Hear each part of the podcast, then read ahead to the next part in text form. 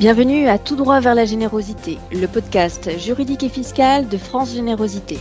Vous souhaitez enrichir votre culture juridique liée à la générosité? Vous êtes au bon endroit. Actualité, décryptage, partage de bonnes pratiques, on vous raconte tout. C'est parti. Bonjour, je suis Sarah Vertaille, directrice juridique chez France Générosité. Bonjour, je suis Anouk Marchalon, collaboratrice juridique chez France Générosité. Alors aujourd'hui, nous allons parler mécénat donc de Caius Silnius Maecenas à François Pinault, le mécénat a beaucoup évolué. Le podcast de ce jour a vocation, après un bref rappel historique par Sarah, à définir ce qu'est le mécénat et les conditions dans lesquelles les contreparties peuvent être octroyées aux généreux mécènes. Commençons donc par un peu d'histoire. À l'origine du mécénat, il y a un homme, Caius Silnius Maecenas, qui, au 1er siècle avant notre ère, sous le règne de l'empereur Auguste, s'attache donc à soutenir et promouvoir les arts et les lettres. Virgile lui en sera reconnaissant. L'Énéide comprend de nombreux passages à la gloire de l'Empire et de l'empereur Auguste. Alors si l'Antiquité et le Moyen Âge euh, ont connu des hommes encourageant les activités artistiques, donc je pense notamment à Alexandre le Grand, à Charlemagne, c'est au moment de la Renaissance italienne, donc au XVe siècle, que le mécénat resplendit, notamment avec un nom bien connu, les Médicis. Cette riche et puissante famille de commerçants et banquiers, en particulier Laurent dit le Magnifique, a largement soutenu et protégé les artistes de l'époque, tels que Michel-Ange. Donc, selon euh, Nathalie Heinich et Luigi Salerno, ce soutien important était lié au fait que la production d'images était considérée comme une activité de luxe, à la fois onéreuse, en raison du temps exigé et du coût des matériaux, et prestigieuse pour le possesseur des œuvres. D'où la nécessité de faire vivre en fait ces artistes les plus prisés et de leur assurer des revenus en sus de la vente pour eux, euh, de la vente directe ou de la commande. Dans le même temps, François Ier accueille lui aussi des artistes italiens à Fontainebleau, et en particulier un certain euh, Léonard de Vinci à Amboise au début du XVIe siècle. Peut-être ne le savez-vous pas, mais Colbert fut également un mécène à sa manière, en instituant un régime de pension aux hommes de lettres et de sciences, avec plus ou moins de difficultés, et en fondant notamment la Manufacture royale des Gobelins et l'Académie de France à Rome, que vous connaissez aujourd'hui sous le nom de la Villa Médicis. À côté de ce mécénat gouvernemental, euh, il y a aussi le mécénat des particuliers, et ce mécénat des particuliers grandit à la fin du XIXe siècle.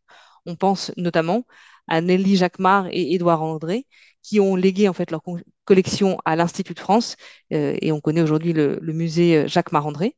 On pense également euh, au couple de mécènes Marie-Laure et Charles de Noailles, qui ont pu soutenir de nombreux artistes, donc notamment Giacometti, Balthus ou alors Buñuel, et puis aussi Peggy Guggenheim, dont la collection est exposée à Venise. Dès 1979, l'article 238 bis du Code général des impôts permet à des entreprises de déduire leurs dons de leurs bénéfices imposables sous certaines limites. La loi du 23 juillet 1987 sur le développement du mécénat augmente les plafonds de déduction possibles.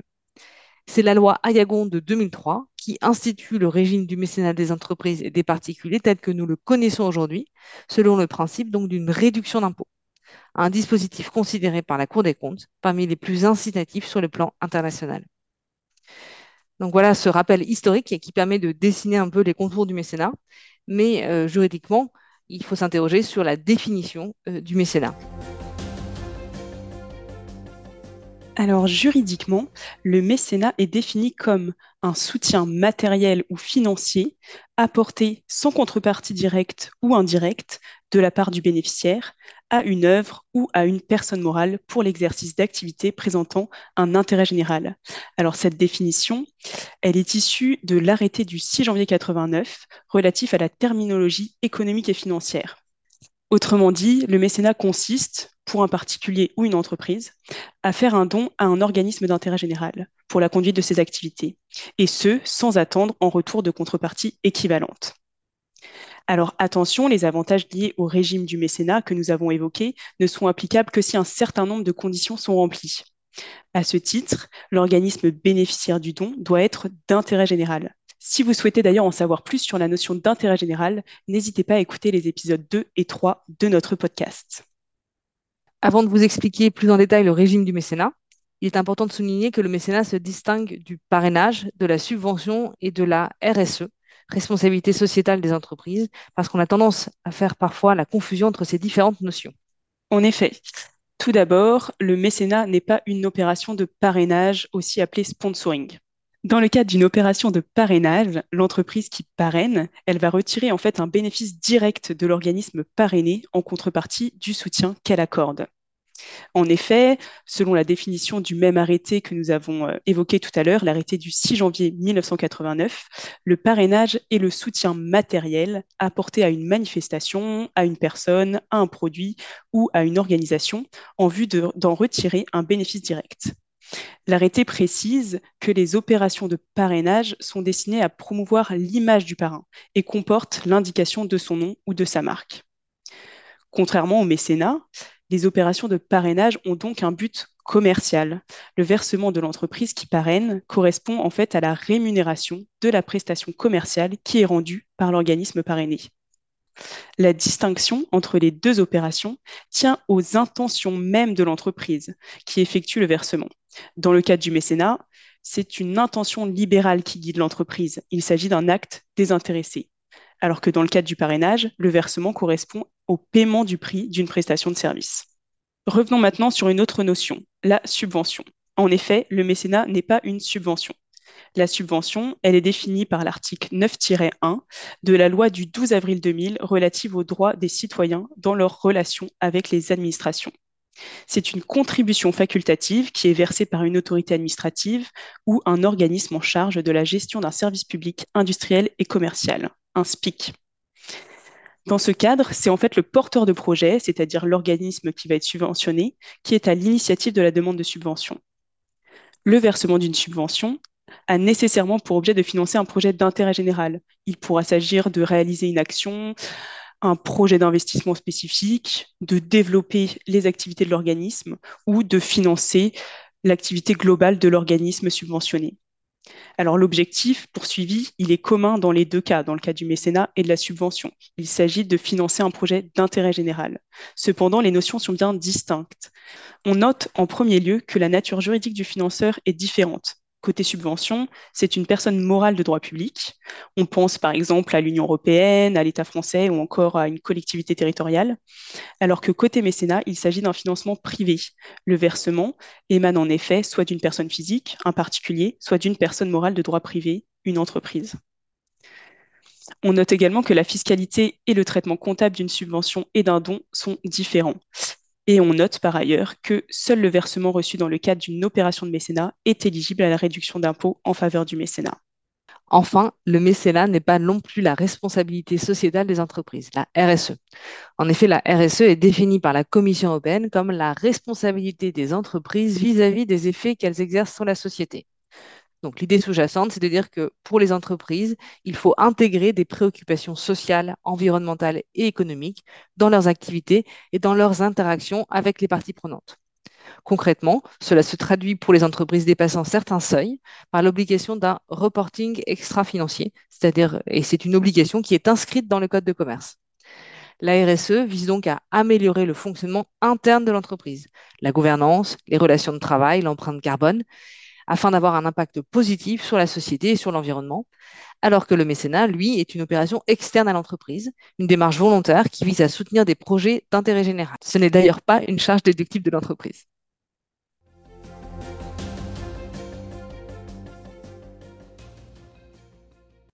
Donc, on l'aura compris, le mécénat, c'est un acte désintéressé. Mais alors, pourquoi parfois on reçoit des quintes de vœux de la part des associations ou alors des fondations que l'on soutient? En effet, en principe, un donateur ne peut recevoir aucune contrepartie de la part de l'organisme auquel il a fait un don, puisqu'il s'agit d'un acte désintéressé. Cependant, l'administration fiscale admet sous certaines conditions que des contreparties puissent être accordées. Pour les donateurs particuliers, ces contreparties peuvent être de deux natures, symboliques ou matérielles.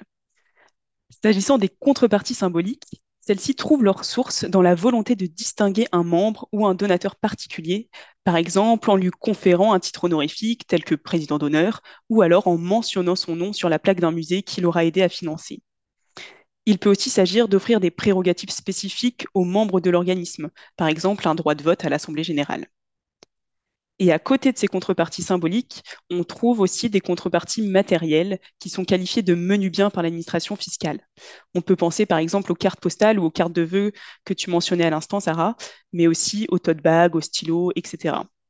Attention, on parle bien ici de menus biens, c'est-à-dire des biens de faible valeur. L'administration fiscale précise même que la valeur de ces biens ne doit pas dépasser un quart du montant du don. La valeur totale des contreparties accordées sur l'année à un donateur ne doit par ailleurs pas dépasser la limite forfaitaire de 73 euros. En tant qu'organisation bénéficiaire de dons, faites donc bien attention à ne pas dépasser ces deux limites. Le plafond de 73 euros, qui est applicable pour l'année 2023, est révisé régulièrement et est donc susceptible d'évoluer. Donc, si je fais un don de 400 euros, je ne pourrai éventuellement recevoir en contrepartie qu'un bien d'une valeur maximum de 73 euros et non pas 100 euros, euh, selon la règle du quart. Mais alors pour les entreprises, la même règle s'applique-t-elle? Des contreparties peuvent également être exceptionnellement octroyées aux entreprises mécènes. La loi prévoit elle-même la possibilité d'associer le nom de l'entreprise donatrice aux opérations que l'organisme réalise grâce à son soutien.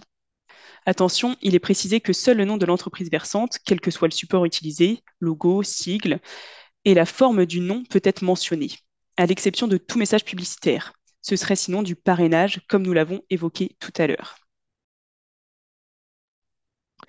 par exemple, un organisme d'intérêt général peut mentionner le nom de ses soutiens sur son rapport d'activité ou alors sur son site internet, sur une page dédiée à l'ensemble de ses mécènes. En revanche, il ne pourra pas consacrer une page de son site à l'activité d'un seul mécène et notamment renvoyer au site commercial du mécène. Et alors, qu'en est-il pour les contreparties matérielles? Alors, pour les contreparties matérielles, l'administration fiscale est moins précise que pour les particuliers, mais l'esprit reste le même.